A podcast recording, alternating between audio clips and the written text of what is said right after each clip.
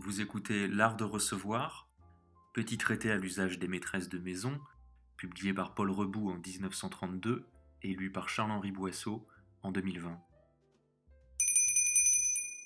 Chapitre 5 Placement Présentement, le meilleur mode consiste à composer rapidement un petit jeu de fiches, une au nom de chaque convive. On manœuvre ces fiches jusqu'à ce que l'ordonnance soit définitive, alors relevez sur une carte les attributions de place essentielles. N'oubliez pas qu'assembler quatre couples autour d'une table, c'est poser un insoluble problème. Vous n'éviterez pas de placer deux hommes côte à côte, deux femmes côte à côte.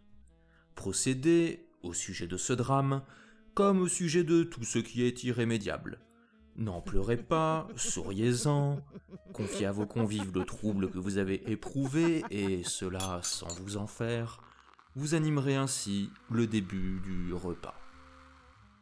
Pour déterminer la place que doivent occuper les hôtes, il faut délibérément renoncer à la tradition française et adopter la mode anglaise, selon laquelle le maître de maison siège à un bout d'une table et la maîtresse de maison à l'autre bout.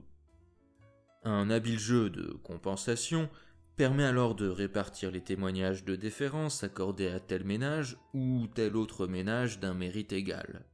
Par ce système, les invités de moindre importance se trouvent au milieu de la table, en une place jadis considérée comme la place d'honneur, et tout le monde est content.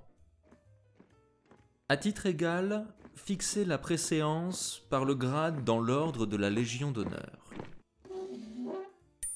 Un convive reçu pour euh, la première fois doit être mis à droite de la maîtresse de maison.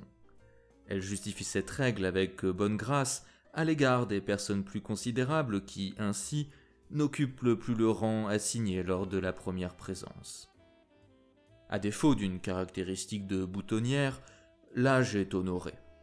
La maîtresse de maison, en ce cas, se penche vers son voisin de gauche et, avec une gentillesse confidentielle, explique comment le respect de l'âge l'emporte parfois sur la considération pour le mérite. Toutes ces petites questions de protocole peuvent servir de sujet pour engager la conversation. Les mauvaises maisons se reconnaissent à ce que, au début d'un repas, les propos sont froids et le potage aussi. Prochain épisode, le menu.